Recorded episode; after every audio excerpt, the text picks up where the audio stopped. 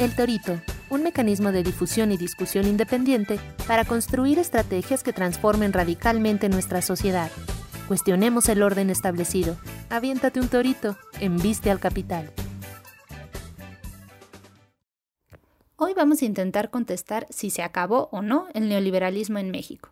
Porque de un tiempo para acá, el presidente nos viene repitiendo que ese proyecto económico y social que conocemos como neoliberalismo es el responsable de todos los males que aquejan a nuestra nación.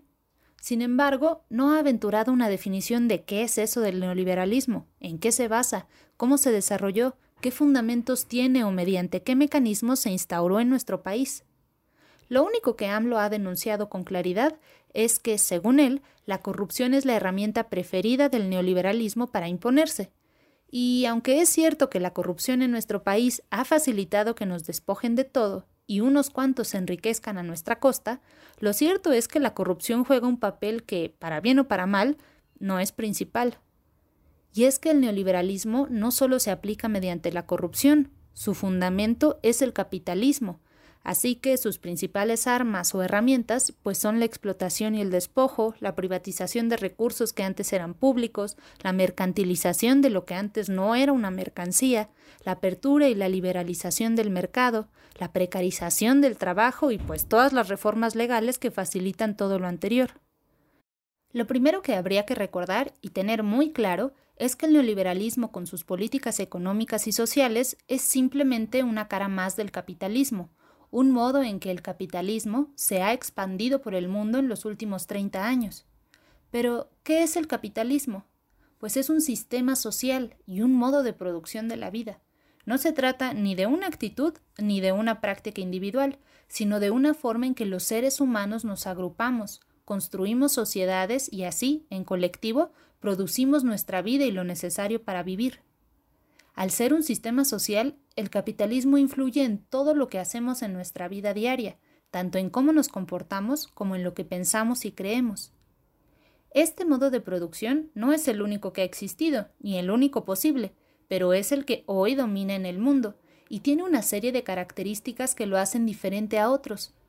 Una de las principales es que en el capitalismo todo se convierte en mercancía, es decir, en cosas que se venden y se compran lo que vestimos, lo que comemos, nuestra salud, nuestra educación, lo que pensamos o sentimos, lo que hacemos, todo se compra y se vende. Las mercancías son parte constitutiva y fundamental de este sistema, por lo que lo prioritario es producirlas y garantizar que se vendan y se compren. Pero a ver, en el supuesto México posneoliberal de la 4T, ¿esto es diferente? Al día de hoy, esa situación no ha cambiado, y no parece que será diferente en los próximos años. Otra característica del capitalismo es que los medios de producción pertenecen a unos cuantos, o sea, son propiedad privada, lo que quiere decir que los instrumentos de trabajo, las cosas que se necesitan para producir, pertenecen a unos cuantos. Por ejemplo, las máquinas en las que se hacen vestidos o procesan alimentos, las fábricas donde se hace cemento y varilla para la construcción, los grandes equipos para sembrar y cosechar, las máquinas para extraer petróleo y producir la energía eléctrica, las fábricas para producir autos y camiones, o las instalaciones donde se hacen fertilizantes y medicamentos, o los bancos y casas financieras, o las cadenas de tiendas y centros comerciales, o los sistemas de comunicaciones y transportes. Todo eso son medios de producción que le pertenecen a una minoría, a esos dueños de los medios de producción, es a quienes llamamos capitalistas o burgueses. En su momento, Varios de ellos fueron criticados por Obrador, quien los llamó la mafia del poder, pero hoy algunos son miembros de su consejo asesor. Entonces, ¿cómo? En el México posneoliberal de la 4T, ¿estos medios de producción serán propiedad de todas y todos o seguirán en las manos de unos cuantos? Porque en el capitalismo, pues no solo existen esos pocos que son dueños de casi todo, también estamos todos los demás, las grandes mayorías que debemos trabajar para vivir, la mayoría de nosotros no tiene medios de producción. Con lo que poseemos no podemos producir lo que necesitamos para vivir. Por eso tenemos que salir a chambear, a vender lo que sí tenemos, que es nuestra capacidad de trabajo. Si no, ¿por qué vamos a trabajar a la tienda, a la oficina, al comercio, al campo, a la fábrica, a la escuela, al hospital, a la calle? Pues para ganarnos la vida. Y en todos esos centros de trabajo nos explotan, nos hacen trabajar mucho más tiempo del necesario No les basta con que produzcamos suficiente para que todos vivamos bien. Los empresarios o burgueses nos hacen trabajar más tiempo y en peores condiciones para que produzcamos más y más. No tienen llenadera en su afán de ganancia y lucro. Siempre que pueden nos quitan vacaciones o nos reducen el salario, nos quitan prestaciones o nos despiden, nos alargan el horario o nos piden flexibilidad para trabajar a deshoras. En el capitalismo, nosotros los trabajadores o proletarios somos la mayoría. Si en el México posneoliberal de la 4T seguirá habiendo una minoría de patrones que no hacen nada y se enriquecen a costa del trabajo de la absoluta mayoría, pues ¿qué tiene de posneoliberal esa cuarta transformación? En el capitalismo, donde todo se vuelve mercancía y donde hay quienes son poseedores y quienes no tenemos más que nuestro trabajo, se desatan una serie de problemas que tienen aspectos positivos y negativos, o sea, dos caras. Uno de esos problemas fundamentales tiene que ver con que la producción de todo lo que la humanidad necesita para vivir se hace entre todos, entre personas de todo el mundo, se trata de una producción altamente socializada, porque el conjunto de la humanidad participa de una u otra forma en producir lo que todos necesitamos para vivir. La pluma con la que escribimos, la lata de atún o la fruta que comemos, la playera que vestimos, los medicamentos que tomamos, los zapatos que usamos, los libros que leemos o los celulares que usamos, todo ha sido producido por cientos, quizás miles de personas, de trabajadores y trabajadoras alrededor del mundo. Sin embargo, la riqueza que todos producimos se la quedan unos cuantos, los dueños de los medios de producción, los burgueses, los capitalistas. O sea, que se da una apropiación privada de la producción social. La riqueza que todos producimos se la quedan unos cuantos, que nos dejan solo migajas. En el México posneoliberal de la 4T seguiremos siendo explotados y tendremos que producir mucho más de lo necesario para vivir solo para que se lo queden los millonarios burgueses? ¿Lo que entre todos hacemos seguirá siendo para el beneficio de una minoría? Pues no parece que nos vayan a dar lo que nos corresponde, sino que pretenden seguir dándonos migajas en formas de becas y tandas. El neoliberalismo es una forma en que la economía mexicana, sus recursos naturales y su gente trabajadora participan de la economía capitalista de todo el mundo. Y esta inserción internacional tiene cuatro características básicas. Primero, que la economía mexicana provee el capitalismo global de materias primas y recursos naturales muy valiosos como el petróleo, varios minerales, agua, gas. Segundo, que México sirve como una gran maquiladora donde se arman televisores, refrigeradores, computadoras. Somos una gran fábrica que arma todo lo que otros han producido y se lo vendemos principalmente a Estados Unidos. Pero las condiciones en que se maquilan estos productos son inhumanas. Tercero, que México ofrece una importante ventaja para los grandes millonarios del mundo, bajos salarios y malas condiciones de trabajo. A ojos de los patrones, pues esto parece genial, y así sí les conviene invertir en México, ya que los trabajadores cuestan poco. Por ejemplo, mientras en 1987, para poder comprar los alimentos básicos, un trabajador mexicano debía trabajar unos 5 minutos, en el 2017, para comprar lo mismo, ya se tenía que trabajar más de 24 horas. Cuarto, que todo lo anterior se ha formalizado mediante acuerdos de libre comercio y tratados como el ex Telecan, ahora Tratado México-Estados Unidos-Canadá, TEMEC, que hacen fácil que los ricos del mundo y de México inviertan, exploten, despojen, contaminen, evadan impuestos o paguen bajísimos salarios. Y pues tristemente estos cuatro elementos no cambiarán en el gobierno de López Obrador.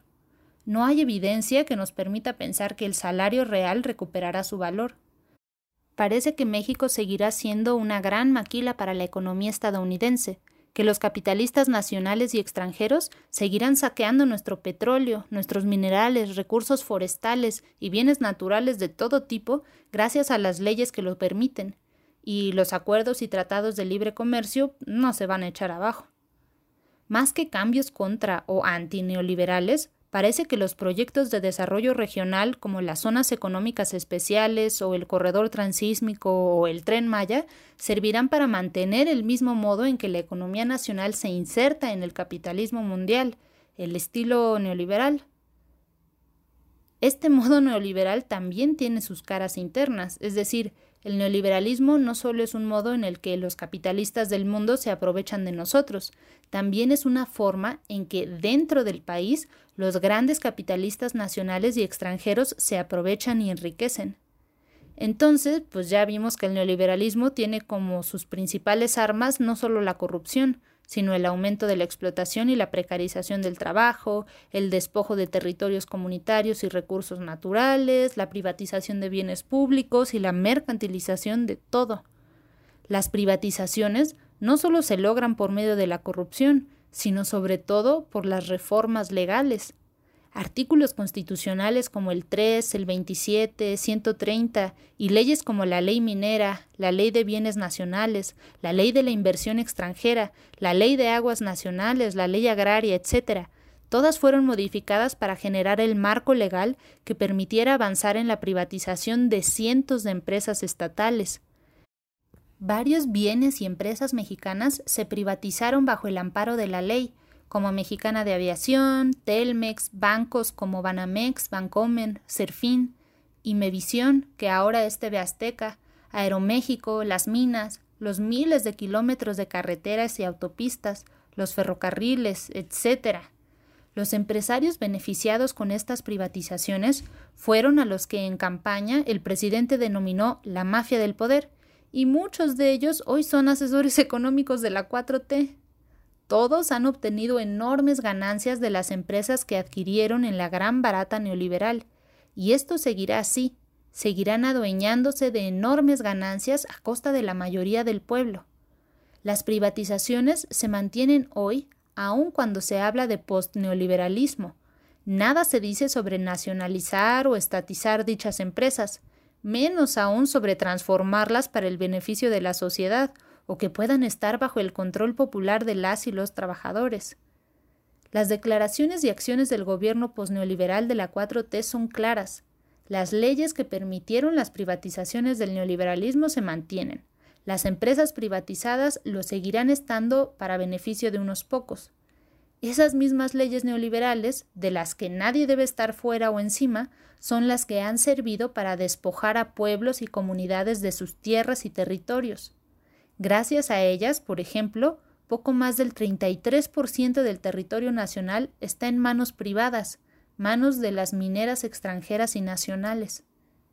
Estas contaminan, explotan a trabajadores y pagan prácticamente nada de impuestos y derechos. Por ejemplo, durante 2010 solo pagaron poco más de 1% del valor total de la producción minera nacional por todo lo que se llevaron prácticamente no dejaron nada.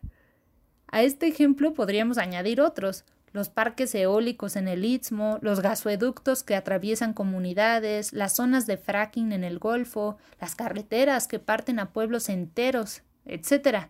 El despojo neoliberal no ha dejado nada bueno para el pueblo. El despojo post-neoliberal de la 4T tampoco lo hará.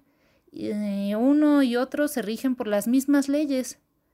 La precarización del trabajo es otra de las herramientas fundamentales del neoliberalismo. Esta consiste en la llamada contención salarial. No subir salarios en términos reales ha sido parte central del proyecto neoliberal.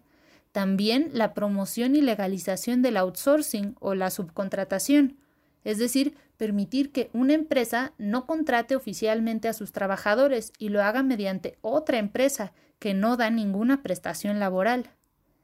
Ya dijimos antes que esto beneficia a los grandes millonarios mexicanos y extranjeros. Así, los trabajadores les cuestan muy poco.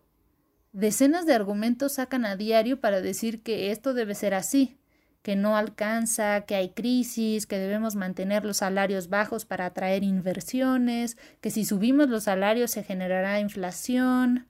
Pero pues el pueblo no es tonto. En los últimos 40 años no ha aumentado el salario real, Incluso se ha perdido el valor de este en un 80%. También se han perdido derechos laborales como vacaciones, aguinaldos, y sin embargo la crisis continúa. La inflación también. Se traen muchas inversiones que no dejan nada bueno. Ni impuestos pagan y lo hacen siguiendo la ley, no corrompiéndola. Así, estos días de post-neoliberalismo de la 4T aunque no son exactamente iguales, se parecen mucho a los días neoliberales del PRIAN. Se mantienen las mismas leyes que facilitan el despojo y la explotación, se mantienen los mismos acuerdos de libre comercio, se mantienen las empresas privatizadas llenando los bolsillos de los mismos de siempre, y pues, la contención salarial ahora se justifica con la austeridad republicana. O sea, no hay visos de que esto vaya a terminar. Solo cuando los de abajo, la mayoría que somos, le pongamos fin, podremos decir que el neoliberalismo ha terminado. Para leer este y otros artículos, visítanos en www.periodicoeltorito.org. Este podcast es una producción de Tejiendo Organización Revolucionaria. ¿Quieres saber quiénes somos? Búscanos en Facebook, Twitter, Instagram, YouTube o en nuestra página web www.tejiendorevolucion.org.